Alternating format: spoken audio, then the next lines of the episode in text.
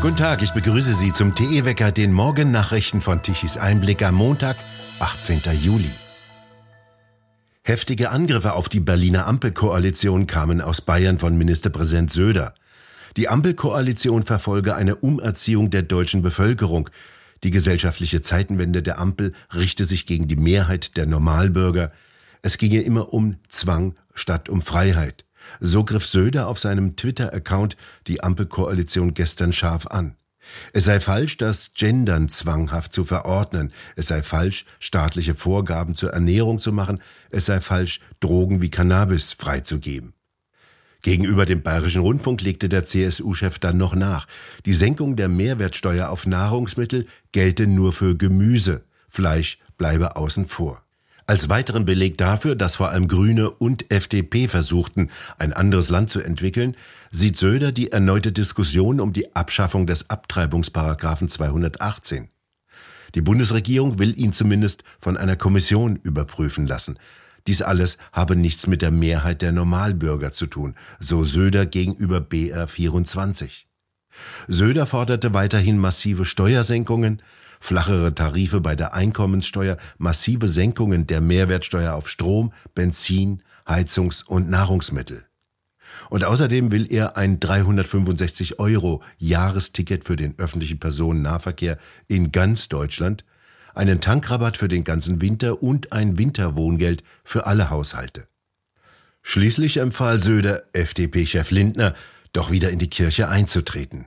Gegenüber Bild sagte er, offenkundig habe die Trauung in der Kirche beiden sehr gut gefallen. Vielleicht sei das ein guter Moment, wieder in die Kirche einzutreten. Das wäre ein großartiges Signal für den Glauben, so Söder.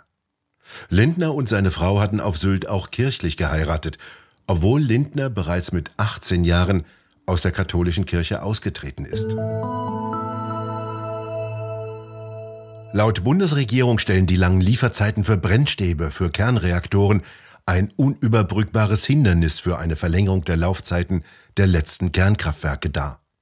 Doch jetzt kommt heraus, bei einem vertraulichen Treffen im März bereits boten Manager von Energiefirmen eine schnellere Lieferung in einem überschaubaren Zeitraum an. Allerdings gingen die Regierungsvertreter nach einem Bericht der Welt nicht darauf ein.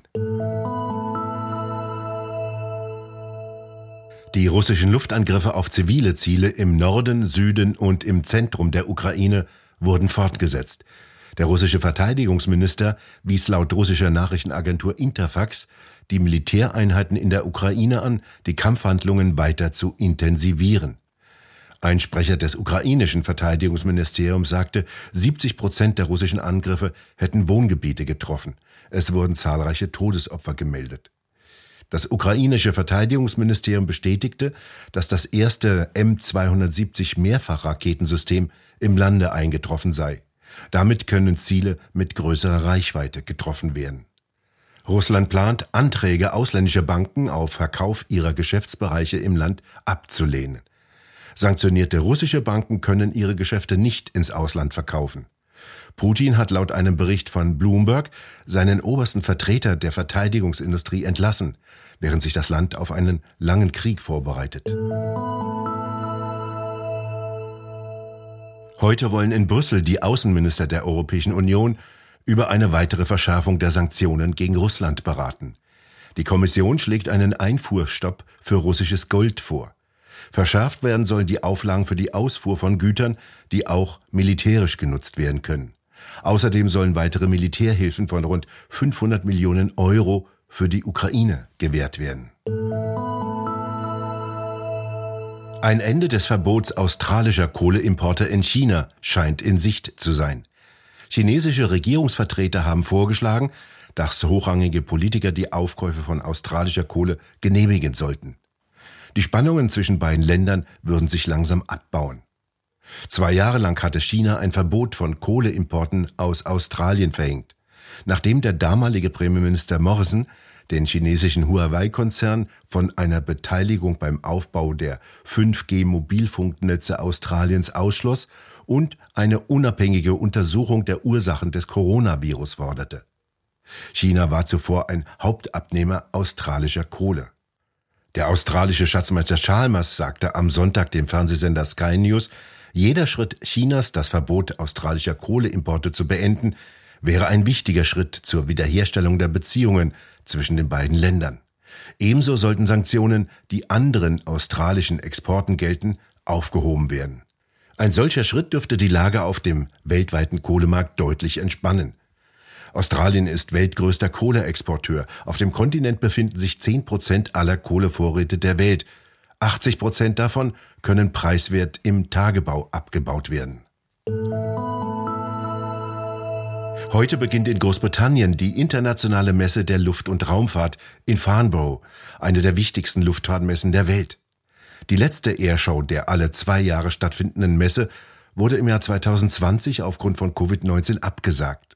Sie gilt auch als Gradmesser der Flugzeugindustrie. Jeder Hersteller will möglichst medienwirksam viele Flugzeugaufträge verkünden können. Boeing hat mit erheblichen Engpässen bei Triebwerken, Halbleitern und anderen Teilen zu kämpfen, wie der Leiter der Flugzeugsparte im Vorfeld der Luftfahrtausstellung erklärte. Die Produktion richte sich derzeit nach der Zahl der gelieferten Triebwerke des Herstellers CFM, einer französisch-amerikanischen Koproduktion. Außerdem gäbe es erhebliche logistische Probleme und nach Corona einen erheblichen Mangel an qualifizierten Mechanikern.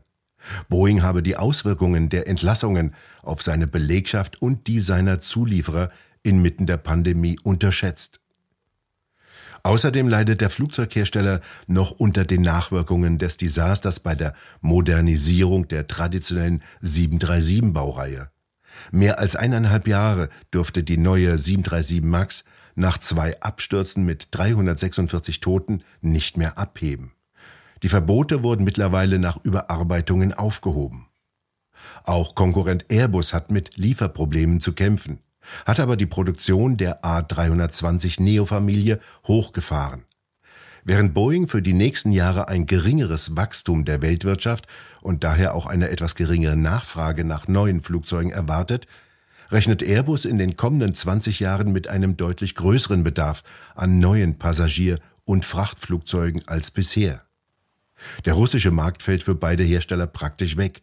Russland gibt seine hunderte im Ausland geleasten Flugzeuge nicht mehr an seine Eigentümer zurück, sondern lässt sie im Inland weiterfliegen. Allerdings bekommen sie dafür keine Wartung und Ersatzteile und Software-Updates mehr. In Leipzig dürfen die Straßenbahnen auf einer Reihe von Strecken nicht schneller als 10 Stundenkilometer fahren. 5,8 Prozent des Streckennetzes seien sogenannte Langsamfahrstrecken. Dies ergaben zwei Anfragen der Linken im Stadtrat. Und nein, der Grund ist diesmal nicht Energiesparen, sondern die Gleise sind marode. Das Gleisbett aus Betonplatten bröckelt und hält den Belastungen nicht stand. Diese Gleise wurden vor 1990 verlegt.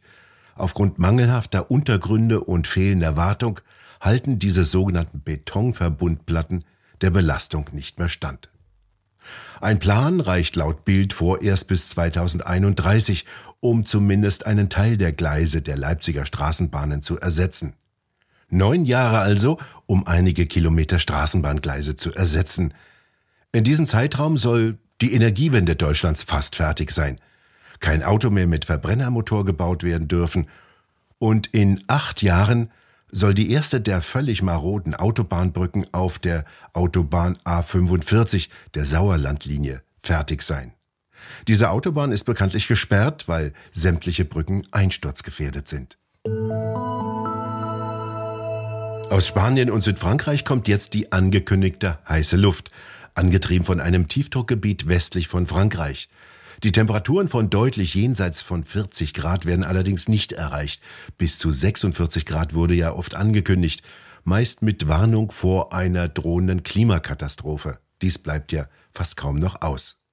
Das ist im Sommer und die fielen früher auch schon einmal recht heiß und trocken aus. Und sollte es tatsächlich etwas wärmer werden, wäre das nur gut für das Leben auf der Erde, denn Warmzeiten waren immer Blütezeiten, Kaltzeiten dagegen nicht. Jetzt also können die Temperaturen bis 35 Grad im Süden erreichen, sonst etwas über 30 Grad. Der Dienstag wird ebenso sonnig und heiß und sogar dem eher kühlen Norden wird von den heißen Luftmassen einigermaßen eingeheizt. Und für den Mittwoch rechnen die Wettermodelle eine Unwetterlage mit Schauern und Gewittern aus. Wir bedanken uns fürs Zuhören. Schön wäre es, wenn Sie uns weiterempfehlen. Weitere aktuelle Nachrichten lesen Sie regelmäßig auf der Webseite tichiseinblick.de und wir hören uns morgen wieder, wenn Sie mögen.